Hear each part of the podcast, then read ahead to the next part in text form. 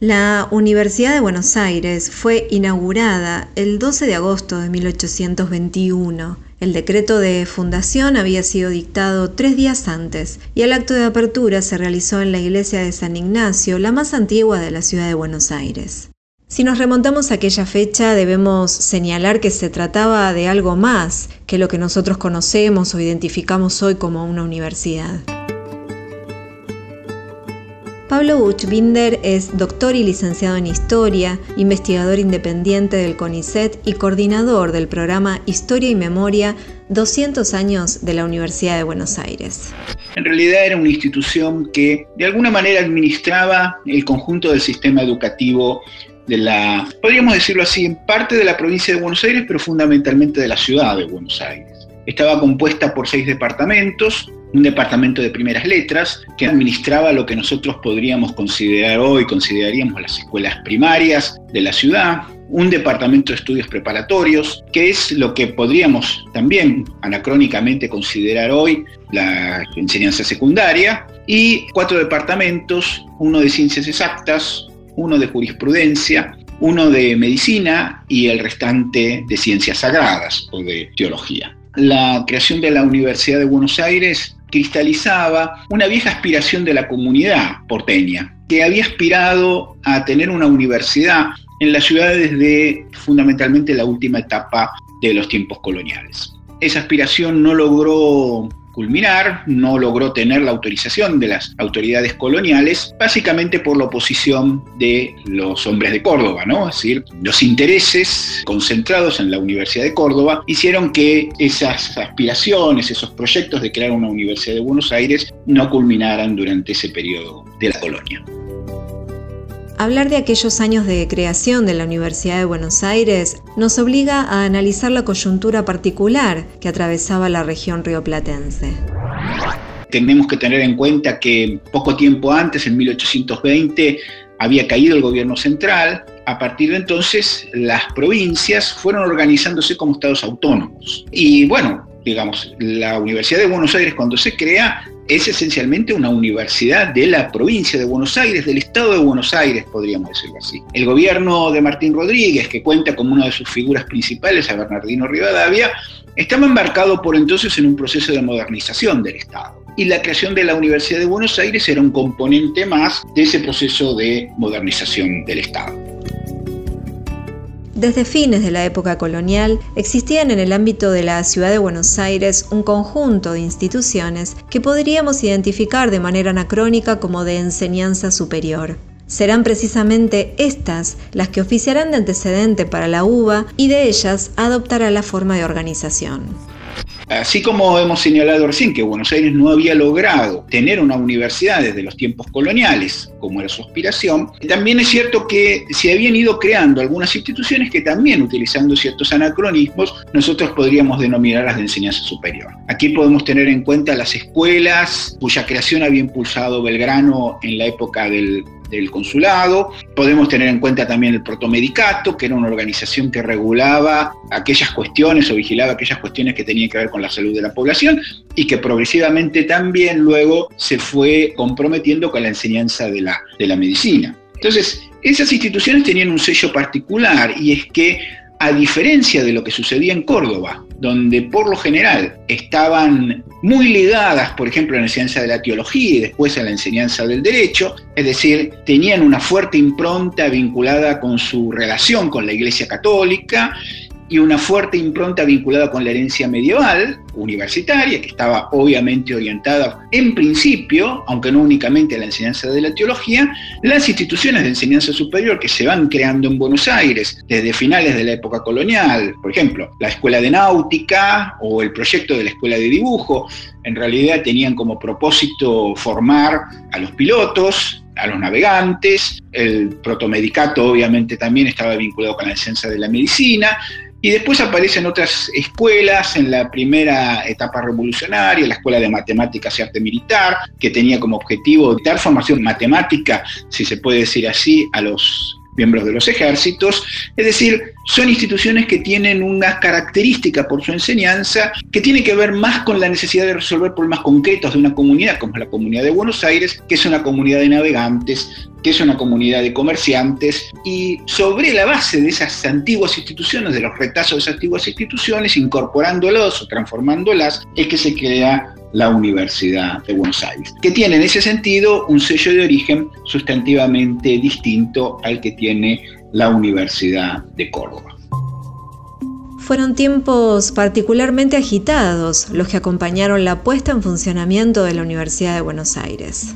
Así como la Universidad de Córdoba se creó sobre la base del modelo de las antiguas universidades orientadas a la formación de teología y tiene esa impronta, esos rasgos desde su origen, y Buenos Aires es un tanto más utilitarista o pragmática en lo que tiene que ver con las disciplinas que en ella se, estudian o las características que tiene en líneas generales la universidad,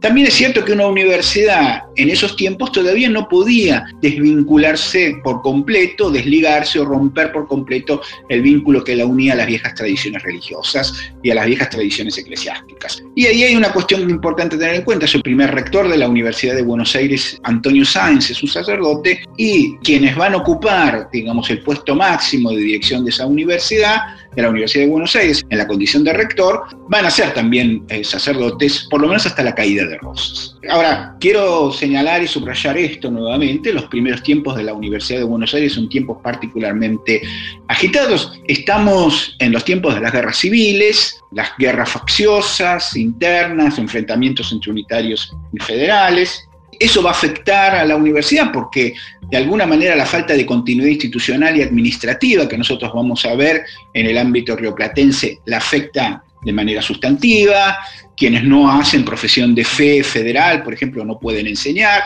En 1838, por ejemplo, nosotros sabemos que eh, las partidas de la universidad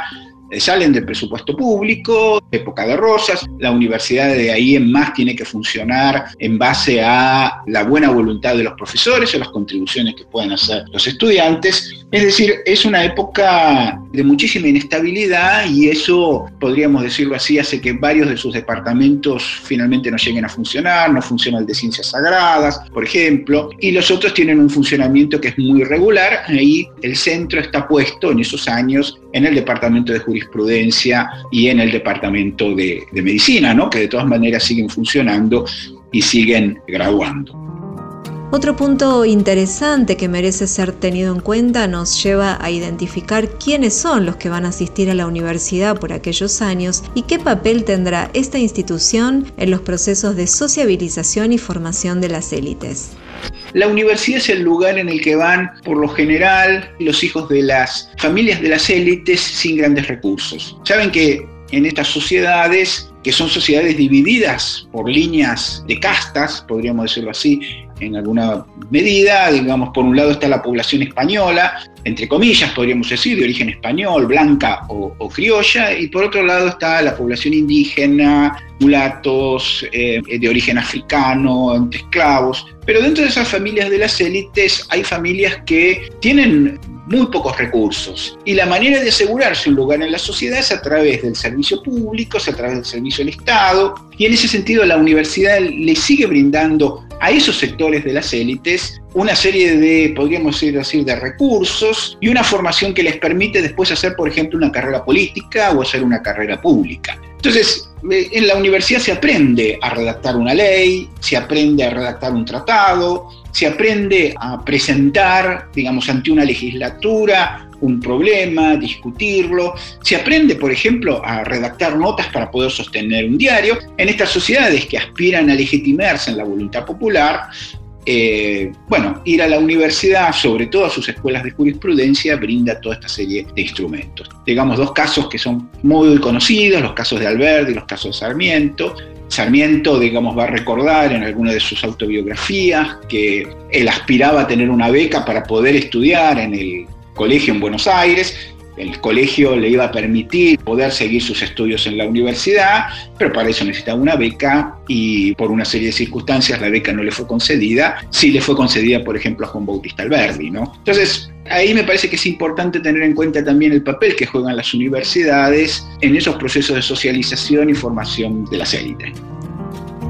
Hacemos un punto hasta aquí la primera etapa de la Universidad de Buenos Aires, que culmina de alguna manera con la caída de Juan Manuel de Rosas, el entonces gobernador de la provincia de Buenos Aires, en la batalla de Caseros en febrero de 1852. En diciembre de 1983, con la asunción del presidente Raúl Alfonsín, se inicia una etapa de normalización y retorno a la democracia en nuestro país, lo que algunos autores definen como el periodo de la transición democrática, que invariablemente involucró a las instituciones universitarias y entre ellas, claro está, a la Universidad de Buenos Aires. Francisco de Lich, prestigioso sociólogo, fue designado rector normalizador, Ahí se restableció la vigencia de los estatutos que habían estado vigentes hasta 1966 y esto fue parte de la política que impulsó el gobierno presidido entonces por Raúl Alfonsín. Y eso llevó a un proceso de normalización sobre la base de la autonomía universitaria y sobre la base de la participación de los estamentos de la comunidad universitaria, ¿no? Profesores, graduados y alumnos. Esta era la, innovación, digamos, que había comenzado con la transición de los años 57-58, es prácticamente con algunas modificaciones menores ese estatuto. Son esos tres claustros, profesores, graduados y estudiantes, con mayoría del claustro de profesores. La verdad que sería muy difícil poder hacer una síntesis de todo lo que ha sucedido en la Universidad de Buenos Aires en estos 40 años, después del retorno de la democracia. Ha sido una etapa muy innovadora y ha sido una etapa también difícil, como ha sido también la historia del país en esos años. A mí me parece muy importante señalar que el gobierno de la transición democrática, el gobierno de Alfonsín, suprimió los aranceles universitarios que habían regido durante la dictadura, levantó los cupos, aseguró el ingreso irrestricto, sobre todo a partir del año 1985, pero también impulsó la normalización, impulsó los concursos, las instituciones, la autonomía, e incidió también en otros aspectos, ¿no? la política de extensión a través de la creación del Centro Cultural Ricardo Rojas, la creación de la Secretaría de Ciencia y Técnica para impulsar la investigación, los concursos profesores. Hay nuevas unidades académicas que se crean en esos años, tengamos en cuenta la creación de la Facultad de Psicología primero, la Facultad de Ciencias Sociales después, la creación en este contexto del ciclo básico común, el desarrollo de la educación a distancia a través del programa UBA 21,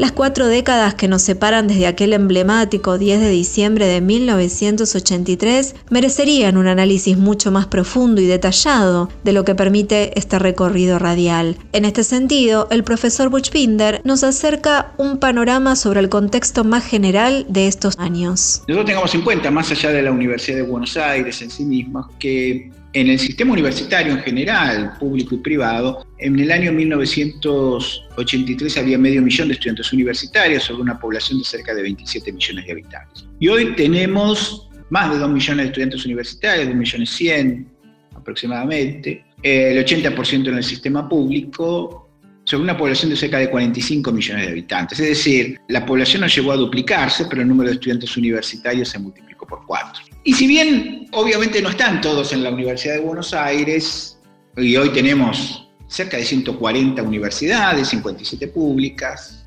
la Universidad de Buenos Aires tiene un papel central en la vida cultural y en la vida científica del país. Y bueno, me parece que conocer su historia, digamos, nos puede permitir también conocer de alguna manera los desafíos que en líneas generales han asumido la comunidad universitaria en las instituciones universitarias a lo largo de su historia. Contenidos y memoria histórica. Radio Nacional.